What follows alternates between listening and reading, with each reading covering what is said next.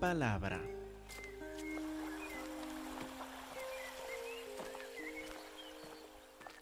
Por favor, abren sus Biblias a Judas, la penúltima carta del Nuevo Testamento, la carta antes del libro de Apocalipsis. Judas, versículo 1 y versículo 2. Judas 1 y 2. Dice la palabra de Dios, Judas, siervo o esclavo de Jesucristo y hermano de Jacobo, a los llamados santificados en Dios Padre y guardados en Jesucristo, misericordia y paz y amor os sean multiplicados. Hermanos, en Judas versículo 1 ya vimos hace ocho días una parte de esta descripción, ¿verdad? Judas dice siervo de Jesucristo, pero nos dimos cuenta que hay una palabra más adecuada en español de traducción para describir siervo de Jesucristo, ¿se acuerdan lo que era? Esclavo, exactamente. Si miramos al griego del, Nuevo Testamento, así se describe claramente Judas, esclavo de Jesucristo. Entonces, hace ocho días hablamos de la esclavitud como una comparación, como una metáfora para describir nuestra relación con Dios nosotros también vimos bíblicamente somos esclavos de Jesucristo si tenemos fe en Él. Y vimos que esto nos comunica bastante acerca de nuestra relación con Jesucristo. El ser esclavo del Señor Jesús significa que Él tiene autoridad absoluta en nuestras vidas. Él no solo es nuestro amo y dueño los domingos y ningún otro día y el resto de la semana vivimos por nosotros mismos. Quiere decir que todo lo que hacemos siete días por semana, 24 horas por día, es por reconocer el señorío absoluto de nuestro Señor. Vimos que por eso la palabra del Señor Cristo Jesús es el centro de nuestra atención. Un esclavo no puede estar mirando en todas partes cuando su amo le ama, eh, le llama, tiene que fijar su atención en Él. Igual nosotros nos fijamos en la palabra de nuestro Señor Cristo Jesús para obedecerle, para obedecerle con ganas, para obedecerle con gozo, para buscar la forma de agradarle también a nuestro amo, a nuestro Señor Cristo Jesús. Vimos que al decir que somos esclavos del Señor Cristo Jesús no quiere decir que somos empleados de Él, sino que somos propiedad de Él. Nosotros le pertenecemos. Él nos compró por su sangre. Él nos marcó con su Espíritu Santo. Somos propiedad del Señor Cristo Jesús. Nuestros cuerpos entonces son para glorificar al Señor. Nuestro espíritu es para glorificar al Señor. Todo lo que somos pertenece al Señor Cristo Jesús. Así aprendimos hace ocho días lo que significa esta palabra esclavo de Jesucristo y cómo se aplica a nosotros. Pero algo muy lindo de esta comparación, algo que no tuvimos tiempo de ver hace ocho días, es que no es completa en cuanto a describir nuestra relación con el Señor.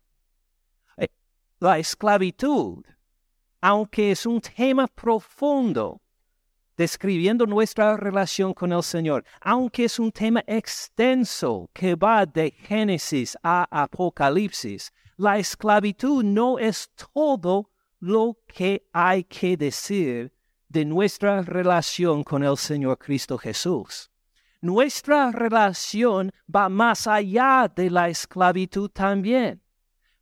necesita a Pablo y Judas y, y, Juan y Pedro y los otros buscan otras, otros, otras palabras, otra terminología, hacen otras comparaciones para describir las maravillas que hay en nuestra relación con Dios por el Señor Cristo Jesús.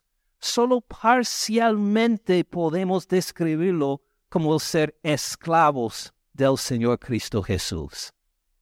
Entonces Judas nos llama no solo esclavos, sino que saca otros nombres también en versículo 1 para describir nuestra relación con Él, para decir que hay más que esclavitud. Él es servir al Señor, sí, se parece a la esclavitud, pero es mucho más también. Y por eso en versículo 1 nos da tres nombres, tres títulos, tres descripciones para describirnos en nuestra relación con Cristo Jesús. Judas, esclavo de Jesucristo, hermano de Jacobo, ¿a quién?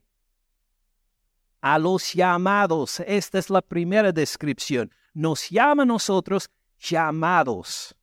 La segunda, santificados en Dios Padre. Y luego la tercera descripción, guardados en Cristo Jesús.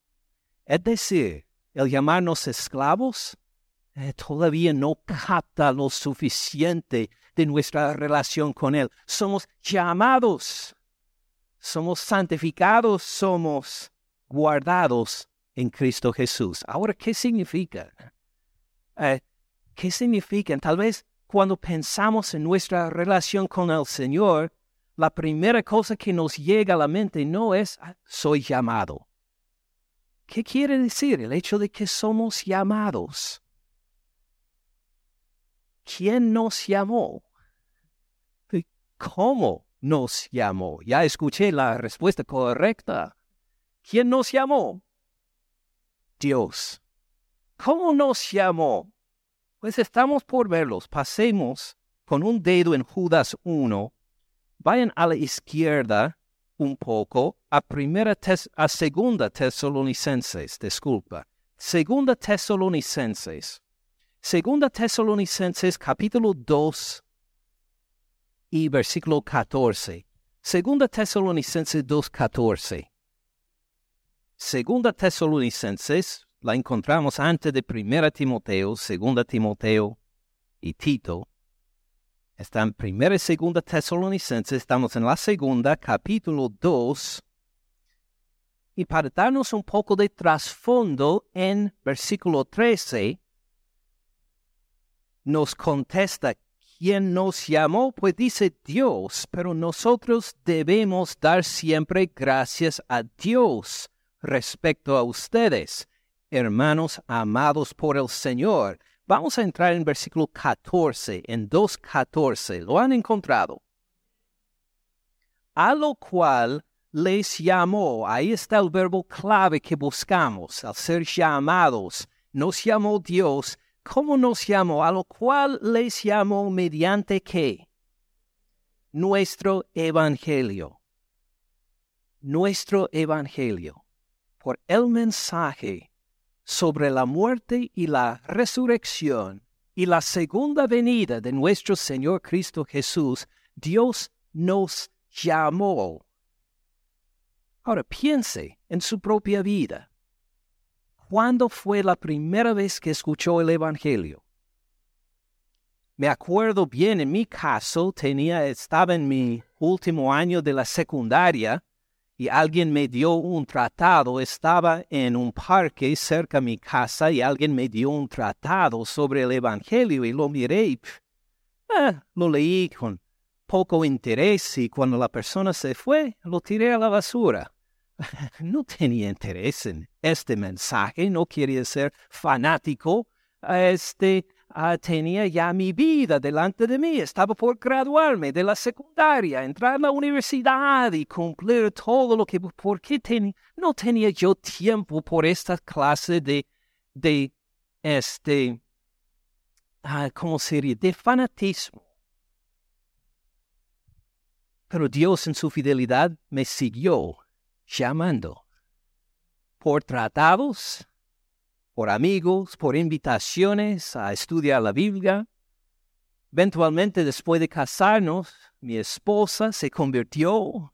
no tenía interés todavía en estas cosas. Puede ser que en la vida de usted fue de una vez que escuchó y creyó Puede ser que tuvo que escuchar repetidas veces o tal vez usted tenía una formación en la iglesia y que dice que he escuchado este mensaje desde que, desde que era niño. Lo que sea, fíjense en la paciencia de Dios con el Evangelio. Y para nosotros que somos cristianos, que hemos confiado en el Señor Cristo Jesús como nuestro Señor y Salvador, es que Dios invadió nuestras vidas. No lo buscamos. No queríamos a veces que Él entrara en nuestras vidas, pero Él invadió nuestras vidas una y otra y otra vez, siguió tocando, nos llamó mediante el Evangelio. De repente nos dimos cuenta, soy pecador. No soy aprobado delante de Dios. No tengo la aprobación de, Dios. El pecado está en mí. Me gusta pecar. Me, gusta, me siento en mi salsa cuando peco. Y no soy aceptado por Dios y necesito que alguien me rescate, que me salve. Haya he hecho promesas a Dios que voy a cambiar. Ya le he dicho cien veces, algún día, Señor. Pero un día me di cuenta que no se basaba en mis promesas, en mis acciones, en mis obras, sino que tenía que fijarme, poner la vista, poner mi seguridad en la obra del Señor Cristo Jesús por mí. Él murió en la cruz en mi lugar.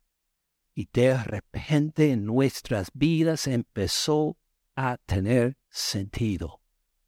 Murió por nuestros pecados en la cruz, resucitó de los muertos al tercer día, ascendió al Padre donde tiene dominio ahora, ha derramado su Espíritu Santo desde lo alto en los creyentes, vuelve por nosotros y va a resucitar a todos los muertos para juzgar a los vivos y los muertos.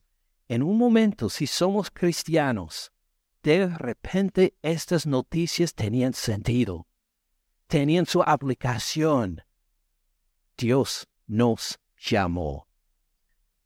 Por eso, cuando Judas entonces habla de nosotros como llamados, a esto refiere. Nosotros escuchamos el Evangelio. Tal vez la por la primera vez, tal vez ya por mil veces, pero de repente tenía sentido y dijimos, sí, con este mensaje me identifico. Usted entonces se encuentra entre los llamados unos versículos más que ver sobre este llamado de Dios.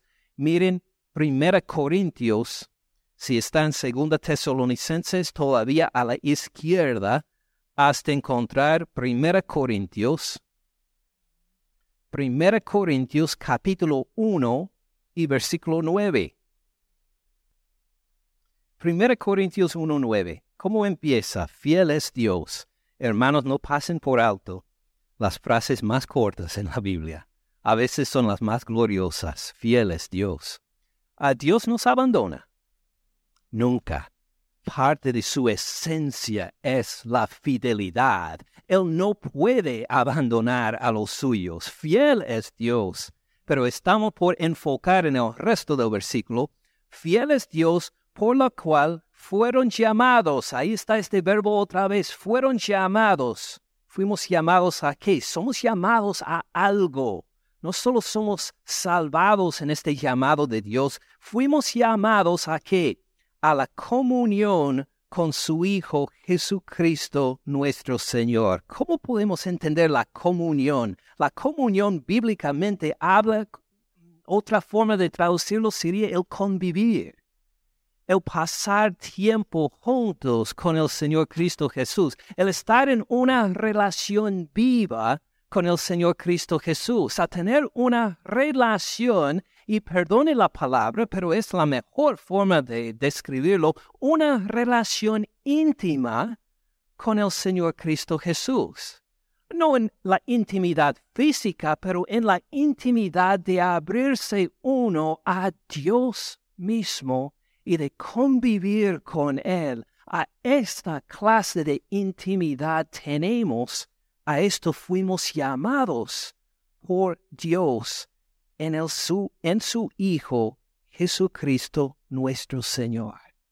Tenemos una relación viva con el Señor Cristo Jesús. Es decir, cuando Él nos llama, cuando nos salva, cuando nos identificamos con el Evangelio, no es simplemente un cambio de estatus, aunque sí es, somos justificados, adoptados y tanto más, sino que entramos en una relación día por día, hora por hora con Dios, con su Hijo, Cristo Jesús somos llamados a la comunión, a esta relación viva con su Hijo Jesucristo nuestro Señor. ¿Sabe por qué nosotros nos reunimos para cantar alabanzas, verdad?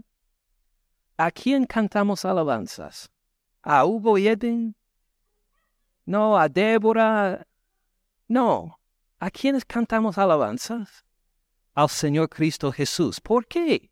no lo vemos ah, porque está presente en su espíritu y nos ha dado la promesa que Él mora, Él vive en las alabanzas de su pueblo, siempre está con nosotros, pero está con nosotros de una forma más magnificada, más gloriosa cuando nos reunimos a alabarle, contar, a cantar sus alabanzas. Esta es parte de la relación viva que tenemos con Cristo Jesús. ¿Alguna vez ha cantado alabanzas al Señor cuando estaba solo, manejando en el carro o en la casa? Esta es parte de su relación viva con el Señor. Él escucha. Él se goza de escuchar su voz. ¿Alguna vez ha tomado placer en escuchar la voz de su hijo o de su hija cantando? Le hago la pregunta otra vez. A veces se ha sentido el placer como padres de escuchar la voz de su hijo o de su hija cantando, ah, simplemente hablando. Se ha reflexionado para decir gracias Señor por mi hijo, por mi hija. Tal vez ni entiende los sonidos que hace, pero te doy gracias por eso. Igual hace Dios a nosotros cuando le cantamos alabanzas y adoración. Solamente es una faceta más de esta relación viva que tenemos con el Señor Cristo Jesús. Él nos llamó para esto. Somos llamados por escuchar el Evangelio y nos llamó para andar en una relación viva con el Señor. ¿Tiene sentido? vamos a ver otro aspecto, otra faceta de ser llamado. Entonces, si estamos en Primera Corintios, vamos a la derecha a Colosenses. De Primera Corintios, pasando Gálatas, pasando Efesios, pasando Filipenses, llegando a Colosenses. Colosenses capítulo 3. Colosenses 3, versículo 15 donde encontramos otro ejemplo de este verbo llamar o de ser llamado. En Colosenses 3:15 dice, y la paz de Dios gobierne en sus corazones, a la que asimismo fueron llamados. Somos llamados a la paz de Dios. Pero fíjense cómo continúa. A la que asimismo fueron llamados en qué? En un solo cuerpo. Somos llamados a la salvación por el Evangelio en Cristo Jesús y como vimos en 1 Corintios, somos llamados a andar en una relación viva con el Señor. ¿A solas?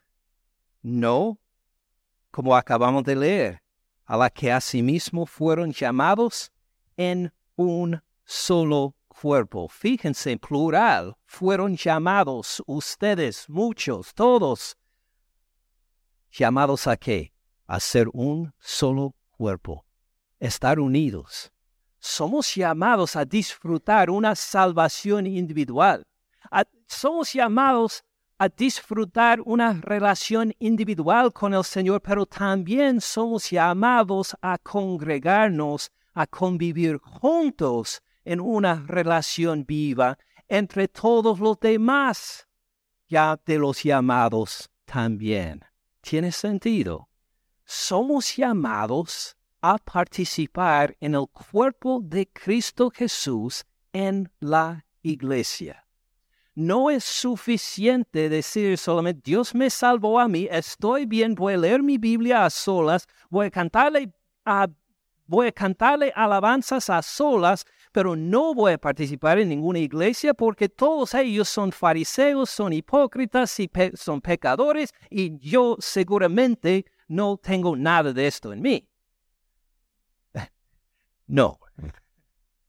Somos llamados a congregarnos con otros, pecadores iguales como nosotros, pero pecadores llamados por la gracia de Dios en Cristo Jesús. Nos toca igual como es el mismo Señor, el mismo Padre que nos ha llamado, vamos a convivir no solo de forma vertical con Él, sino horizontal con, con su pueblo también. ¿Tiene sentido? Entonces, cuando Judas dice que somos llamados, volviendo a Judas, versículo 1, a los llamados, tiene en mente características como estas. Somos llamados por quién. No están seguros. Tal vez vuelvo a repetir el sermón. Somos llamados por quién? Por Dios. Amén. ¿Por medio de qué? Ok, por medio de Jesucristo no voy a discutir. Por el Evangelio, como vimos, por el Evangelio de Jesucristo. Somos llamados por Dios, por el Evangelio de Cristo Jesús. Somos llamados a una relación viva con Él y somos llamados a congregarnos como un solo cuerpo en Cristo Jesús como los más llamados. Fíjense bien a los llamados dice, Judas subraya la obra de Dios en todos nosotros, a los llamados. Es decir, Dios invadió nuestras vidas y somos diferentes. Somos llamados ahora. Y esta palabra se dirige a nosotros. Ahora la segunda descripción, ¿cuál es? Santificados en Dios Padre ¿Qué significa santificados? Significa puestos aparte, sin mancha para los fines de Dios, santificados, sí, así es. Algunos de ustedes tienen una Biblia como yo, una bilingüe. ¿Ok? Varias personas. Ah, vamos a cambiar al inglés por un momento en la lectura. Vamos a la columna en inglés que dice Jude a slave of Jesus Christ and a brother of James, to those who are called, ah, llamados, ¿verdad? Y no dice santificados. ¿Qué dice? Loved, amados. Pero pensé que era santificados. ¿Por qué dice loved? Y, si mira bien, hay una letra A que nos lleva al, al pie de la página que dice otros manuscritos dicen sanctified o santificado. Es decir, en la traducción en español dice santificados, pero en la traducción en inglés que tenemos al lado dice loved. ¿Quién tiene razón? ¿Cuál es? Bueno, si le interesa a usted la comparación de manuscritos en el griego del Nuevo Testamento, le explico después del culto, no ahora. Podemos entrar en detalles en los manuscritos antiguos y por qué la opción correcta es lo que pusieron los anglosajones. Loved. Es loved by God. Una diferencia de solo tres letras. Pero, si tiene interés en saber más, le explico después. Loved by God. Amados por Dios. Es lo que escribió Judas cuando escribió esta carta. Loved by God. amados por Dios. Ahora uno dirá, bueno, ¿qué pasó con Judas, siervo de Jesucristo? Vimos que la traducción en inglés estaba bien. Slave. Ahora vemos que no debe ser santificados. Vamos a decir loved. Eh, ¿Por qué no cambiamos para la traducción en inglés entonces? Oh, ¿qué palabra dice después de loved en inglés? Para los aficionados del inglés, dice loved que by, loved by God. ¿Sabe que by es incorrecto? Debe ser loved in o amados en. O fíjese, igual como lo dice en español. Santificados por Dios Padre en Dios Padre. Ah, en español lo tienen correcto acá. Entonces no se sientan mal. Amados en Dios Padre. Ahora, ¿qué quiere decir esto? Pues cuando Dios nos llamó con el Evangelio, cuando invadió nuestra vida con el Evangelio, cuando nos dimos cuenta que éramos pecadores y somos salvos únicamente por Cristo Jesús, ¿cuál era el atributo de Dios que se manifestaba hacia nosotros cuando fuéramos salvos por el Evangelio? Su amor. Lo hizo por amor a nosotros aunque nosotros a su vista no merecíamos este amor, porque éramos pecadores, estábamos manchados de toda nuestra suciedad, ah, estábamos en nuestras rebeliones, Dios de todas formas nos amó. Y fíjense que no solo somos llamados, sino amados en Dios Padre, describe que este amor que empezó desde hace tiempo, se mantiene continuo ahora. Es un amor continuo. No solo nos amó en el momento cuando Cristo murió, no solo nos amó cuando escuchamos el Evangelio y creímos, aquí describe un amor en que estamos en el estado de amor continuamente, en un amor empoderado por Dios. Lo podemos describir así, especialmente con en Dios Padre. Amados en Dios Padre, tiene la idea de cómo Él nos ha recogido en sus brazos y nos lleva en sus brazos seguros por amor a nosotros. Acabamos de tener una presentación de un bebé. ¿Quién entre todos nosotros ¿quiénes van a cuidar mejor a este bebé? Sus padres, claro que sí. ¿Es que nosotros no le amamos? Claro que sí, lo amamos, pero para ellos es un tesoro especial que a quien le da aún más amor que solo pueden dar los padres. Así se describe el amor de Dios acá es un amor único, un amor constante, un amor que no va a encontrar en este mundo, un amor que no va a encontrar con el novio, un amor que no va a encontrar en la droga, un amor que no va a encontrar en la pornografía, un amor verdadero, constante, que empezó desde hace tiempo y va continuamente en nuestras vidas. Así se describe el ser amados en Dios Padre. Somos llamados por el Evangelio y amados por un amor que nunca jamás nos abandona, que nunca nos va a abandonar. Somos recogidos como en los brazos de Dios y identificados por este amor. ¿Cómo nos llama? Amados parte de nuestra identidad es ser, el ser amado continuamente por Dios. Vamos a ver otro versículo que habla del tema. Con un dedo en Judas, veamos algo más sobre este amor en segunda de Juan. No, digo primera de Juan. Al lado de Judas posiblemente dice tercera de Juan en su Biblia, ¿verdad? La tercera carta de Juan Busquen la primera carta de Juan, solo unas páginas atrás. Primera de Juan, capítulo 2, versículo 24. Dice, lo que han oído desde el principio, permanezca en ustedes.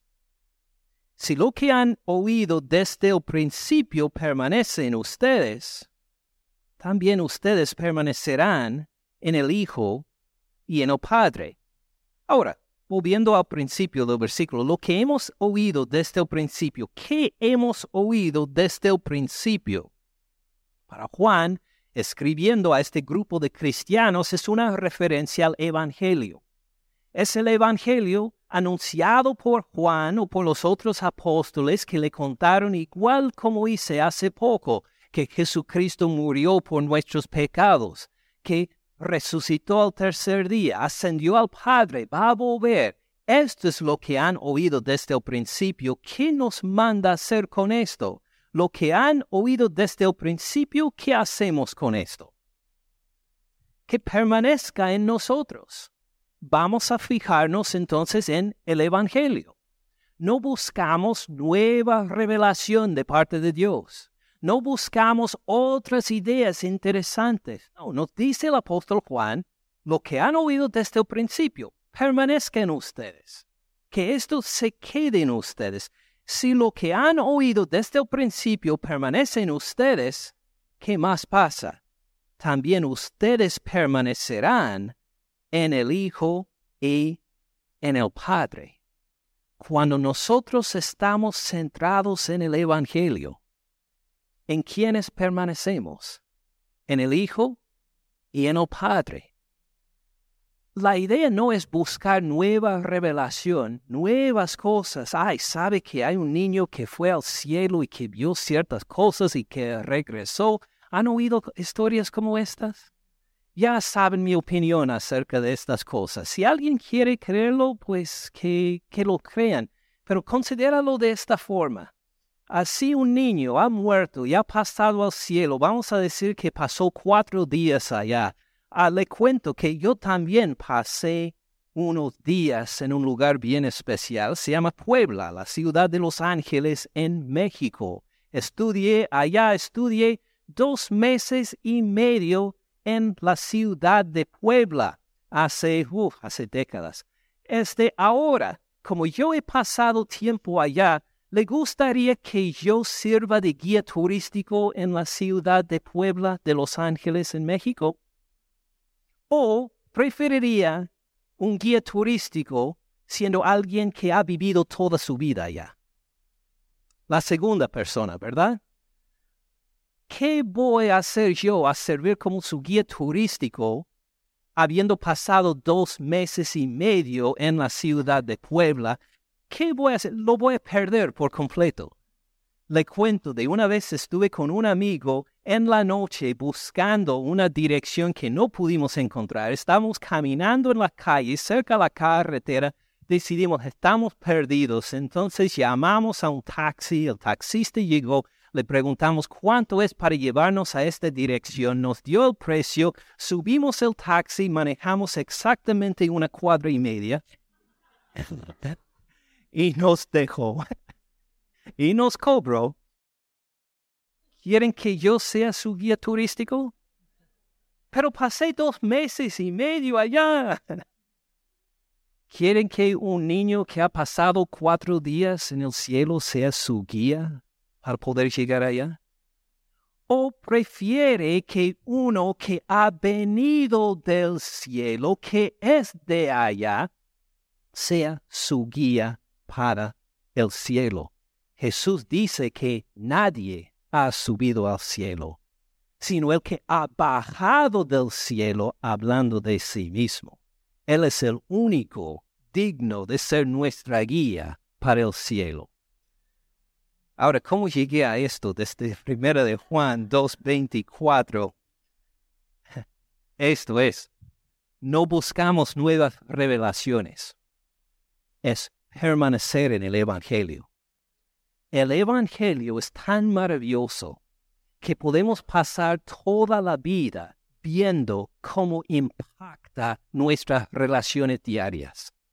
De hecho, el jueves seguimos en nuestro estudio de Proverbios, pero viendo ahora desde Proverbios 18-22 cómo el Evangelio transforma nuestros matrimonios. Mire, hermanos, tengo más de 25 años de casado y me parece que estoy solo empezando a entender cómo el Evangelio transforma el matrimonio. El Evangelio es tan rico, tan profundo, tan extenso que todavía después de décadas de estar en el Evangelio, me hace, me siento a veces que estoy solo empezando a ver la aplicación en mi diario vivir. Oh, no necesitamos nuevas revelaciones. Ya con lo que el Señor nos ha dado es suficiente si permanecemos en lo que hemos escuchado desde el principio. También ustedes permanecerán en el Hijo y en el Padre.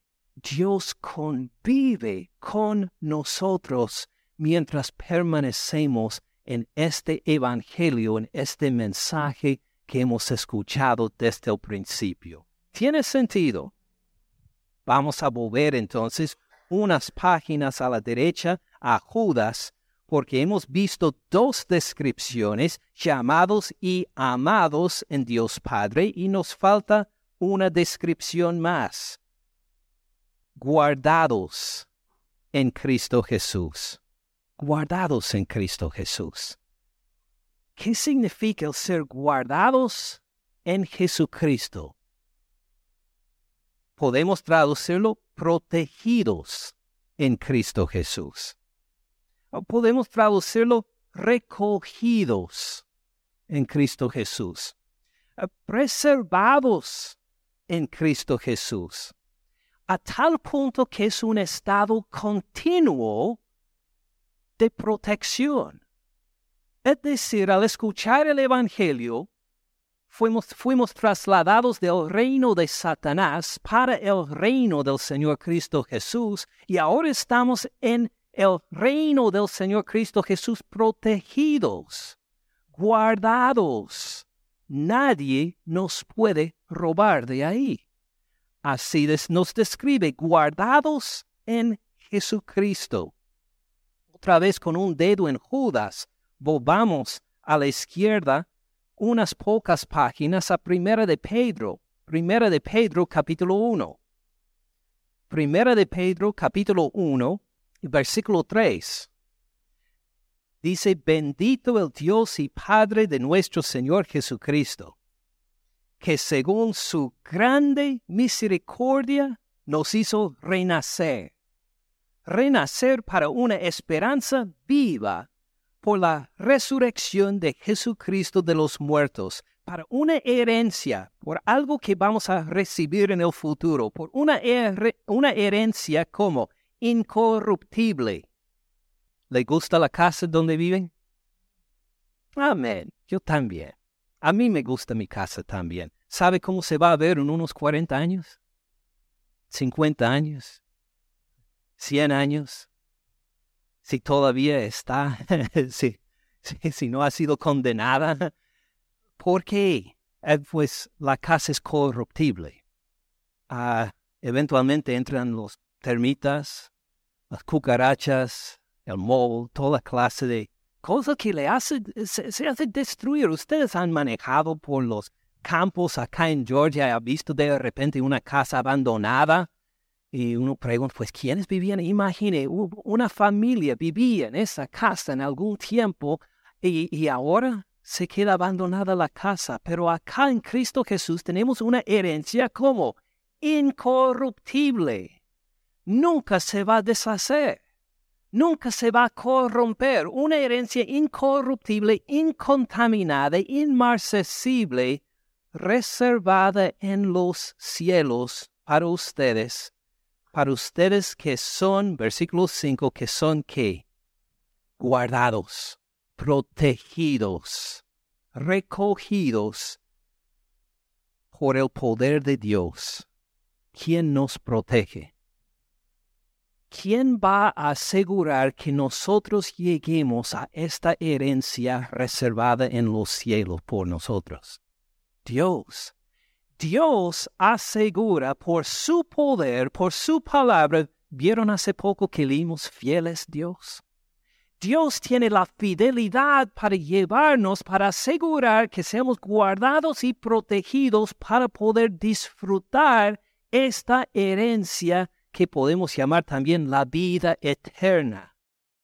Son guardados por el poder de Dios mediante la fe. ¿Qué parte tenemos nosotros en esto? De confiar, de decir, sí, Señor, confío en tu poder, de decir, dependo en ti, de decir que yo no puedo garantizar que llegue al cielo, yo necesito un Salvador que me salve de mis pecados. Tal vez hay una persona acá que dice, sí, sí, sí, me quedo enamorado del Evangelio, impresionado del Evangelio, pero ¿cómo voy a garantizar que yo siga fiel al Evangelio? ¿Qué pasará si paso por una enfermedad y me frustro con Dios? Tal vez abandono la fe. ¿O qué pasará si mi esposa me es, infiel o me rechaza y nos divorciamos y me amargo contra Dios y digo, no puede ser. ¿Qué pasará en este entonces? Fíjense bien. ¿Guardados por qué? El poder de Dios. Hay alguien más fuerte que usted que está guardando su salvación si usted tiene fe en Cristo Jesús. Es Dios mismo por el poder de Él usted va a ser guardado, para que lo que sea la tribulación que entre su vida, si es causado por otra persona a quien ama, si es causado por la enfermedad, si es pasado, si pasa por las circunstancias, hay alguien más fuerte que estos que lo tiene guardado, que lo va a llevar y va a asegurar que llegue a este fin es por el poder de Dios. La parte de ustedes confiar en Él, de responder, no confiando en sus propias fuerzas, no confiando en que voy a reaccionar bien o mal si esto me ocurre, sino confiando en Señor, tú tienes todo el poder, toda la sabiduría, todos los recursos necesarios, todo el poder tienes. Confío en ti, en el poder de Dios guardado entonces, volviendo a Judas, versículo 1. Judas, esclavo de Jesucristo y hermano de Jacobo, ¿a quiénes? ¿Cómo nos llama? A los llamados, a los santificados, o dijimos, amados en Dios Padre y guardados en Jesucristo. Fíjense que los tres son plurales está hablando no solo de nosotros individualmente, todos nosotros como iglesia somos llamados por el Evangelio. Dios invadió nuestras vidas de formas diferentes, pero Dios nos ha llamado a nosotros a ser su iglesia. Llamados, amados en Dios Padre. Se da cuenta que Dios no solo ama a usted, sino a cada cristiano que está en este salón a todos los hermanos en esta iglesia podemos describirnos como amados juntos por Dios Padre. En Dios Padre somos amados. Que nuestro, nuestra meta es fijarnos en el Evangelio para permanecer en este amor en Dios nuestro Padre y somos juntos, no solo individualmente, sino juntos como iglesia, guardados, protegidos en el Señor Cristo Jesús con la seguridad por fe que Él nos va a llevar al fin que tiene por nosotros, al fin que es cuando vuelva Jesucristo para darnos nuestros nuevos cuerpos preparados para la resurrección. Él nos va a guardar y proteger hasta este fin también. Así está describiendo a todos nosotros, los cristianos, individualmente y juntos como grupo, si tenemos tanto en el Señor Cristo Jesús. Si esclavo no es suficiente para describir nuestra relación con el Señor, que también somos llamados, amados y guardados. ¿Qué hacemos? ¿Qué hacemos? ¿Qué Él recomienda? Nosotros que somos llamados, amados en Dios Padre, guardados en Cristo Jesús, ¿qué debemos hacer? Permanecer en Él. Muy buen ejemplo. ¿Qué más? Nos alegramos y nos gozamos. Sí, sí. ¿Qué más? Andar en comunión íntima con Él. Sí. ¿Qué más? Tener fe en Él. Claro. Sí, sí. ¿Sabe lo que nos enseña Judas, versículo 2, que pidamos más. Que pidamos más. Mire, misericordia y paz y amor les sean multiplicados. Pidan más misericordia. Pidan más amor. Pidan más paz para poder experimentar esta misericordia en multiplicación con Dios y entre nosotros como la comunidad de Dios también. Que nuestra experiencia de la misericordia, de la paz y del amor de Dios se multipliquen tanto que se manifieste también en nuestras relaciones interpersonales como matrimonios, como familias, como hermanos en Cristo Jesús. Está hablando a todos nosotros, los llamados, nosotros los amados y los guardados. Que nos sean, es bien importante ahí esta em, objeto indirecto para los aficionados de la gramática, les sean multiplicados. Al ser llamados, amados y guardados, vamos a pedir al Señor, Señor, por favor, lo que sean los gozos y los éxitos que están por venir, lo que sean las pruebas y las tribulaciones que están por venir, lo que sean las circunstancias que van a haber alrededor de nosotros, deseamos experimentar aún más profunda y frecuentemente, Señor, tu misericordia, tu paz y tu amor, para que rebosemos también con misericordia, con paz y amor a los que están alrededor de nosotros. ¿No le parece una buena oración? Así vamos a orar entonces. Padre Celestial, gracias por las maravillas del Evangelio que nos cuenta en estas pocas palabras. Gracias por demostrarnos que somos llamados por ti, con un llamado seguro que tal vez resistíamos al principio, pero que ahora aceptamos reconociendo que tú nos has perdonado, nos has redimido, nos has justificado, nos has adoptado en Cristo Jesús que murió en la cruz por nosotros y que resucitó y que vuelve algún día. Gracias Padre Celestial por llamarnos y por amarnos. Gracias porque este amor tuyo no es solo de un momento, de una temporada, sino que es un amor eterno, como vimos en la escuela dominical, un amor que empezó antes de nosotros, que va a terminar en la eternidad, un amor completo y eterno. Gracias por amarnos activamente, ahora constantemente. Gracias por guardarnos en Cristo Jesús. Gracias porque tú nos llevas, como dice el Salmo 73, cuando estamos por deslizar, cuando no podemos confiar en nuestros pasos, estamos asidos por tu diestra. Tu mano derecha nos protege.